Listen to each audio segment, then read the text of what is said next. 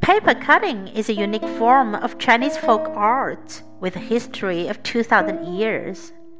Paper cutting probably originated in the Han Dynasty when paper had been invented.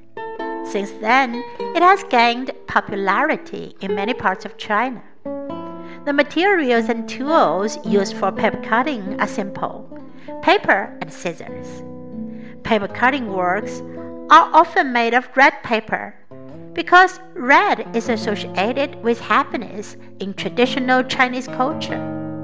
Therefore, in festive occasions like weddings and the Spring Festival, red colored paper cut is a top choice for door and window decoration.